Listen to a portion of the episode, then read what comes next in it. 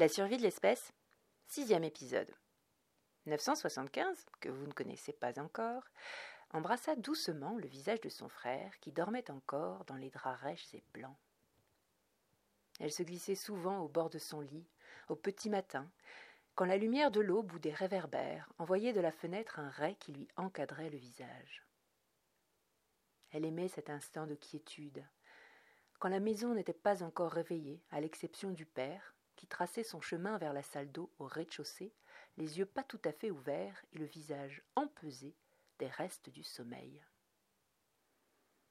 222 et la mère se réveillaient plus tard, à l'heure commune, et il n'y avait qu'elle et le père pour aimer se lever si tôt. Ils partageaient la même nature secrète et taiseuse, la même douceur que le monde agressé, et qui leur faisait chérir l'obscurité et la solitude de l'aube. 975 avait trouvé un poste à la grande laverie où elle était petite main et avait pris par goût le travail du linge très sale.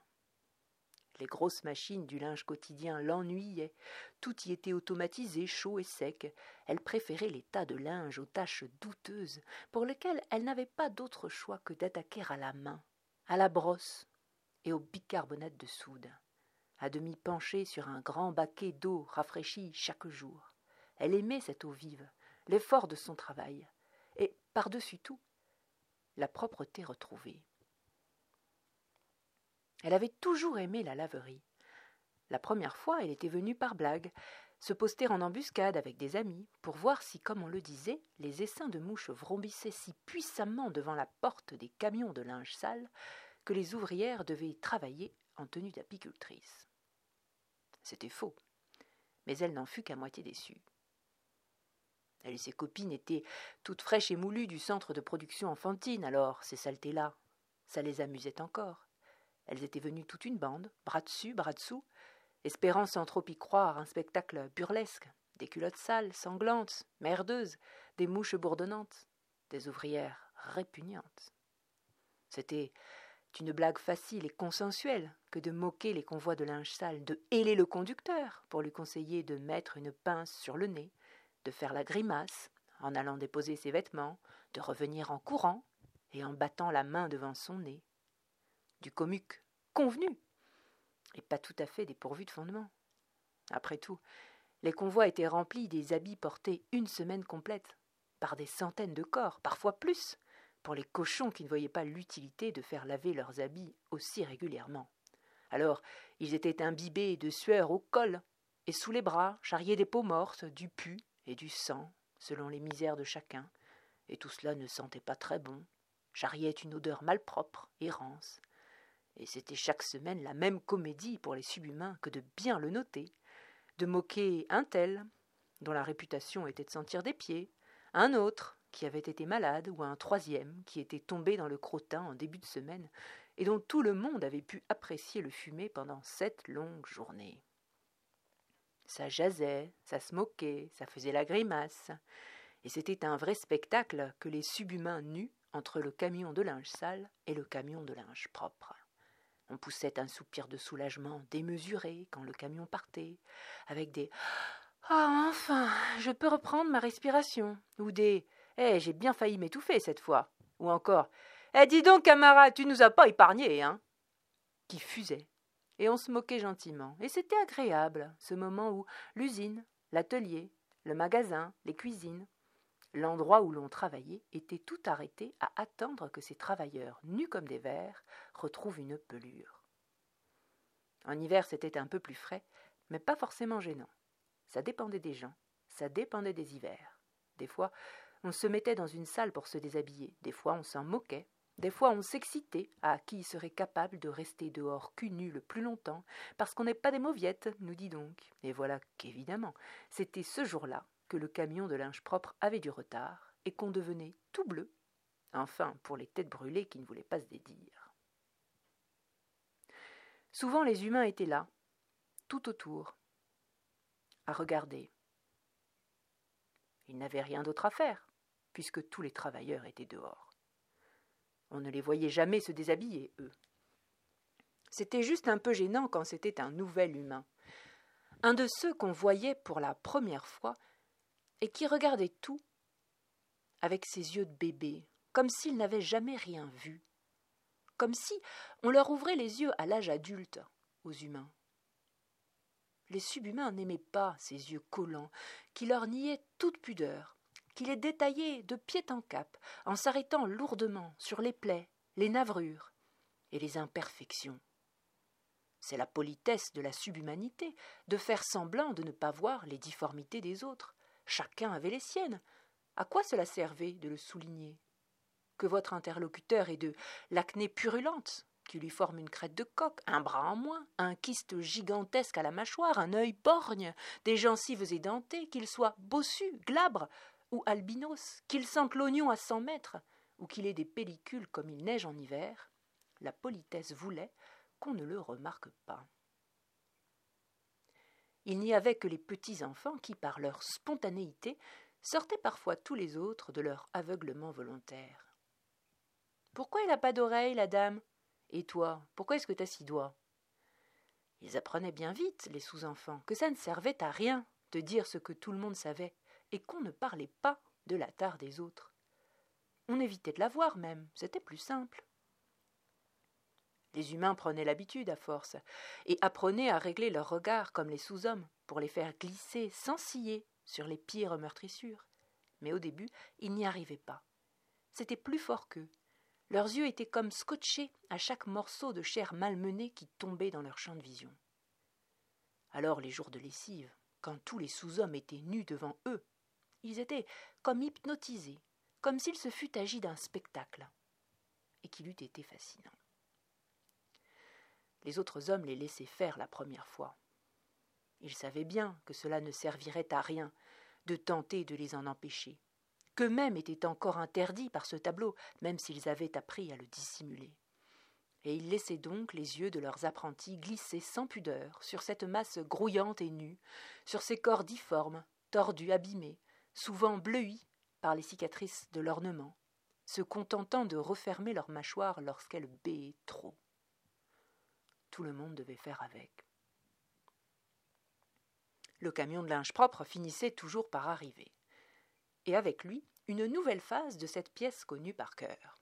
Après les grimaces de dégoût devant le linge sale, les hurlements de joie devant le linge propre. Et on se ruait sur le camion pour attraper les habits les plus neufs, et on enfilait avec des ronronnements de plaisir les sous-vêtements immaculés, les bleus de travail aux bonnes odeurs de lessive, et on reniflait bien fort tout exprès, et on sentait l'intérieur de son coude, on se dandinait, on était tout content de son bleu de travail tout propre.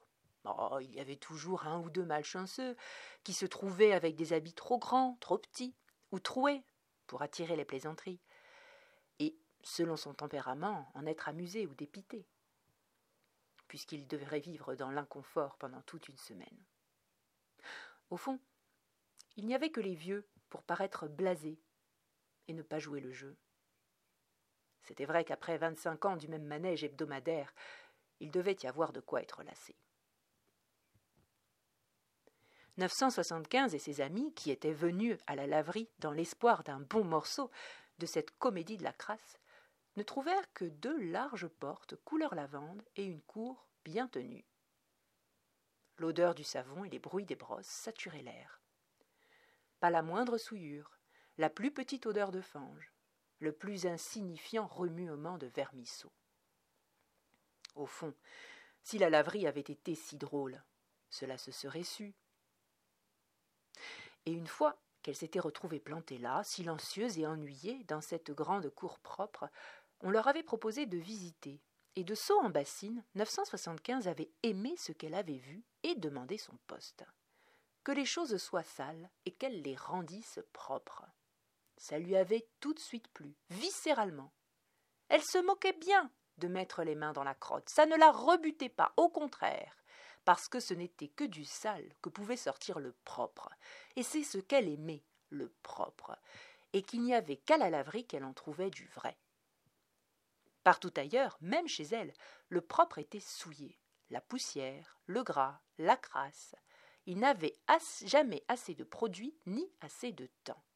Et chaque jour en se levant, la malpropreté avait repris le terrain qu'elle lui avait arraché la veille. Elles étaient venues chercher du sale, elles avaient découvert qu'elles ne connaissaient pas le propre. Et 975 fut prise de passion.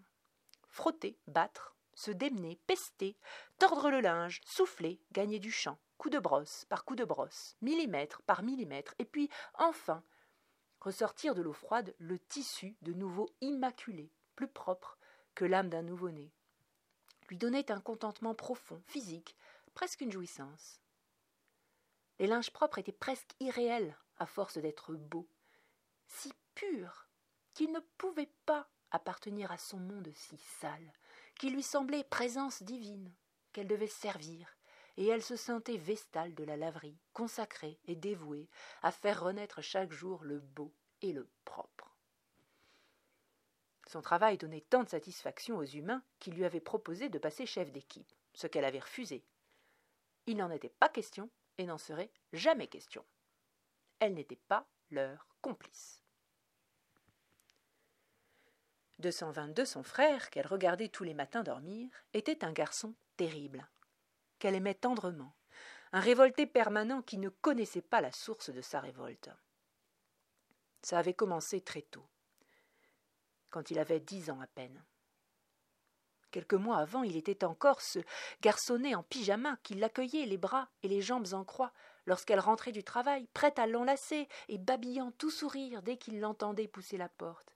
Il était toujours doux et gentil, rentrant directement de l'unité de production enfantine à la maison sans jamais se laisser tenter par les aventures proposées par ses camarades. Ses dessins ou ses briques de bois dispersées dans le salon montraient suffisamment qu'il l'attendait sagement après avoir passé son pyjama comme on le lui avait appris. Elle devait avoir huit ans et lui six, lorsque leur grande sœur était morte à la table familiale, plongeant le nez dans la soupe filandreuse pour ne plus jamais le relever. 975 se souvenait nettement des mèches de cheveux baignant dans la soupe orange et des petits morceaux de légumes qui s'y étaient accrochés. Et du calme. Le père avait encore sa cuillère en main. La mère l'avait posée soigneusement.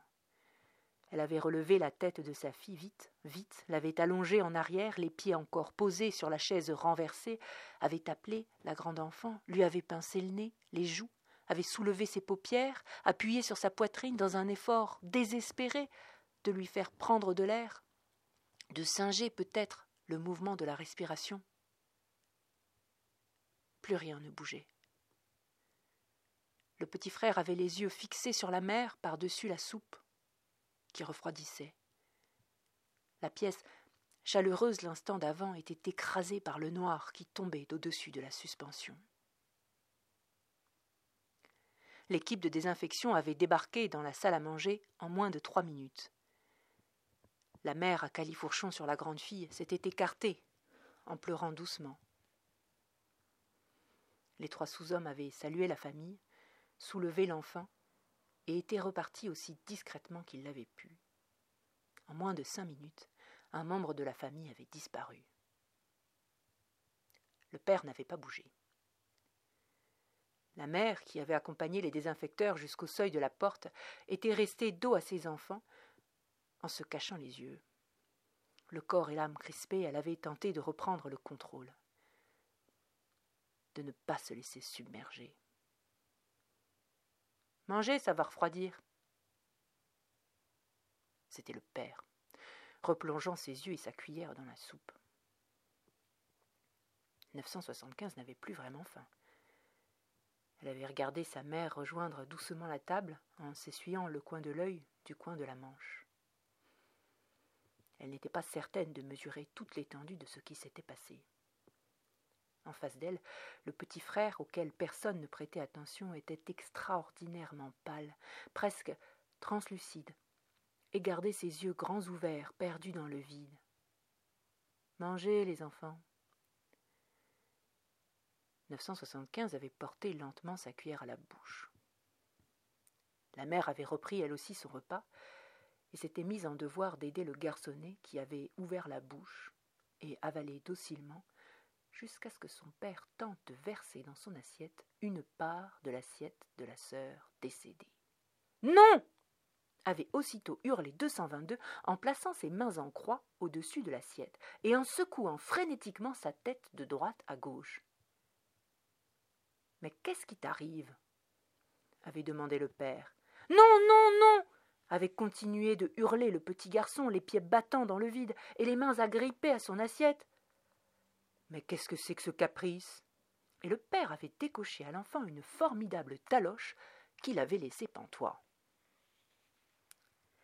Il est interdit de s'énerver, avait-il dit d'un ton calme. Tu as compris?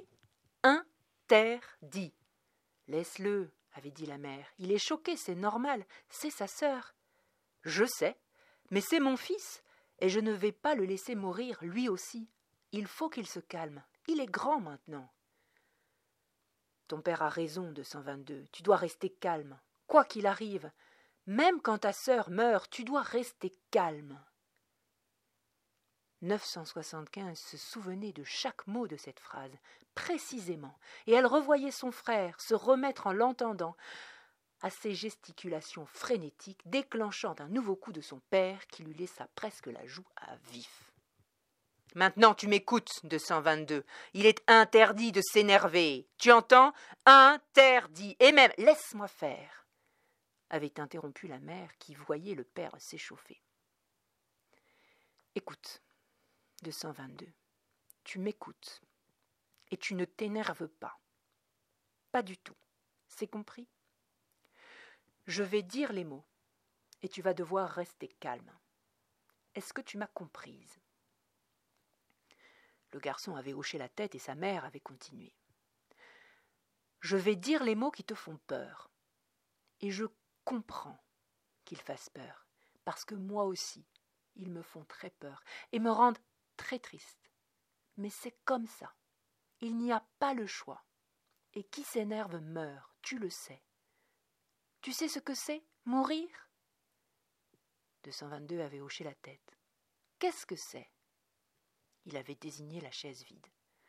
Oui, 222, c'est ça mourir. C'est disparaître pour toujours. Je vais dire les mots. Attention, tu ne t'énerves pas. C'est disparaître pour toujours comme ta grande sœur. Tu n'as pas bougé de 122, c'est bien, viens que je te serre sur mon cœur, viens là, mon grand. Tu fais plaisir à maman, tu sais. Et tu sais pourquoi? Le garçonnet avait fait non de la tête. Parce que maman t'aime, mon chéri, comme elle aime tes grandes sœurs, et qu'elle n'a pas envie que tu meurs comme elle. Alors il faut que tu promettes que tu ne t'énerveras pas, jamais. Tu promets? L'enfant avait hoché la tête. Ça ne suffit pas, 222, je veux te l'entendre dire. Tu promets? Oui, maman, je promets. C'est bien, mon grand, c'est très bien. Je suis fière de toi, avait-elle dit en enfouissant la tête de l'enfant entre ses bras. Je t'aime très fort, mon chéri, et je sais que c'est dur, je le sais. Mais ce ne sera pas la dernière fois, mon amour. À tous les gens que tu aimes, cela arrivera. Tu dois te préparer. Avec un peu de chance, pas tout de suite, mais tout le monde, papa, 975, ta sœur, moi, tes amis. Nous allons tous partir, et bien d'autres choses auxquelles je ne pense pas arriveront encore, et tu auras le droit d'être triste, tu auras le droit de pleurer, mais tu n'auras pas le droit de t'emporter, jamais, quoi qu'il arrive. C'est compris? L'enfant étouffé de sanglots silencieux avait hoché la tête. Dis-le. Il avait murmuré un petit oui, entre deux hoquets, avant de se livrer tout entier à un calme et docile chagrin dans le creux des seins de sa mère. 975, elle aussi, avait commencé à pleurer au-dessus de sa soupe. Personne n'en veut alors? avait demandé le père en montrant l'assiette de la grande sœur. Non, mon chéri, je pense que personne n'en veut, tu peux le prendre. Il ne faut pas gâcher, la nourriture, c'est la vie. Tu as raison, mon chéri, tu as raison, mange. 975, viens dans mes bras, toi aussi la petite s'était pelotonnée dans les bras de sa mère, formant à eux trois, avec 222, une boule compacte de chaleur un peu réconfortante, tandis que le père, à l'autre bout de la table, avait fini la soupe froide. C'était la chose la plus dure, dont 975 se souviennent. Son frère avait poussé depuis. Il avait quinze ans et était adulte maintenant. Mais c'était un révolté. Quoi qu'il fasse, quelle que soit l'heure du jour, il se rebellait. Oh, il ne s'emportait jamais, respectant la parole donnée à cette mère morte depuis longtemps. Mais par chacun de ses choix, il bravait méticuleusement l'ordre. 975 le voyait, il fermait les yeux des morts, même de ceux qu'il ne connaissait pas, des étrangers, des inconnus. Quand il tombait sur son chemin, contrairement à tous les autres, il ne détournait pas le regard, il s'arrêtait, se baissait vers le corps, le remettait droit, les membres bien alignés, dignes, chassait la poussière ou la boue et fermait les yeux. Il priait même au saint fantôme pour les inconnus, elle l'avait vu faire. Son père l'avait vu faire, sa mère l'avait vu faire, ses amis l'avaient vu faire. Tous l'avaient réprimandé. Ce n'étaient pas des choses qui se faisaient. Mais il avait haussé les épaules et avait continué. Il aidait les autres aussi, les vieux et les vieilles, les estropiés. Il prenait un poste de travail à côté du leur et accomplissait une partie de leur ouvrage, les soutenait jusqu'à l'usine, ou au magasin de ravitaillement, faisait le guet au coin des rues où les plus faibles se faisaient dépouiller par des canailles, allant jusqu'à donner le coup de poing, tranquillement, sereinement, sans crainte pour sa vie. Sa sœur avait le sang glacé chaque fois qu'un voisin lui rapportait ses exploits, le père grognier, et 222 le faisait taire d'un mot. Il le méprisait. Il recommençait, dès le soir ou le lendemain, à répandre ses folles œuvres. Il recueillait des malades et des mourants, les cachait dans des chambres vides, et leur rendait visite chaque soir, pour baigner leur front d'eau fraîche et leur donner son pain. Dès que son père en débusquait un, il le déménageait de l'autre côté de la ville, là où son fils ne pourrait pas le retrouver. Mais 222 ramenait d'autres malades dans d'autres chambrées, sans jamais se plaindre, sans jamais s'arrêter. Tout le voisinage connaissait 222 et tous en pensaient la même chose qu'il allait mal finir. 975 admirait son frère et tremblait de penser comme eux. Elle l'admirait de ce qu'il faisait car elle aussi croyait que les sous-hommes avaient une dignité et qu'ils devaient prendre soin les uns des autres. Mais pour elle, et contrairement à son frère, le changement ne pouvait pas venir de la révolte, qui n'était toujours qu'un tour sur soi. En fidèle croyante, elle préférait poser chaque jour un pas humble et déterminé, vers son idéal. Elle avait rejoint et presque créé le cercle des abstinents de son quartier. Avec d'autres camarades qui partageaient sa foi, elle avait juré de ne pas procréer. Mâles et femelles, ils avaient juré de ne pas donner cette vie que les hommes exploitaient. Cette pensée était interdite et dangereuse. Il n'était pas question de l'exprimer à haute voix. Mais les abstinents n'en avaient pas eu besoin. 975 observait tristement le visage de son frère qui dormait. Il avait tout d'un martyr. Elle le voyait bien, et chacun de ses actes, chacune de ses paroles, chacun de ses choix lui racontait la même prophétie. Bientôt, il lui serait enlevé. Que ne pouvait-il pas être mesuré dans sa colère et choisir comme elle des moyens sûrs d'entrer en résistance C'est tout pour aujourd'hui et je vous remercie de m'avoir écouté. À la semaine prochaine.